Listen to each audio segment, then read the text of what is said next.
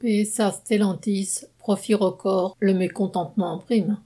Le 23 février, le groupe Stellantis a annoncé un bénéfice record de 13,4 milliards d'euros, trois fois plus que l'an dernier. Cela mesure l'aggravation de l'exploitation de tous les travailleurs du groupe, embauchés, intérimaires et sous-traitants. L'année 2021 a encore été marquée par le Covid et par les soubresauts d'approvisionnement des puces électroniques avec du chômage partiel à la clé. Mais tout cela ne compte pas pour les actionnaires du groupe, issus de la fusion des groupes automobiles PSA et Fiat Chrysler. Ils vont pouvoir se gaver de dividendes, en plus des flots d'argent public qu'ils ont perçus dans bien des pays.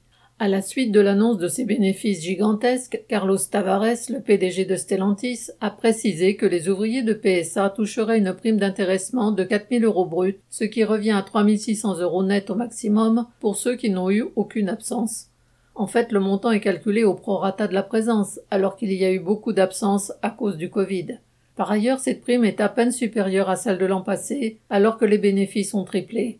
Elle ne représente au total que 1,9 milliard d'euros, alors que les actionnaires vont toucher 3,3 milliards d'euros de dividendes. Dans les ateliers, cette annonce a été ressentie comme une provocation supplémentaire après celle d'une augmentation des salaires dérisoires de 2,8%, qui ne correspond même pas à l'inflation officielle. Les jours suivants, le mécontentement s'est accentué quand le montant de la prime des travailleurs de Fiat Chrysler aux États-Unis a été connu, l'équivalent de 13 000 euros. Les discussions sur les chaînes dans les salles de pause ont été animées. Ces primes d'intéressement que le patron fait miroiter comme un juste partage des bénéfices sont une arnaque. Elles sont manipulées à son bon vouloir. Pour le même groupe en Italie, la prime annoncée est seulement d'environ 1400 euros.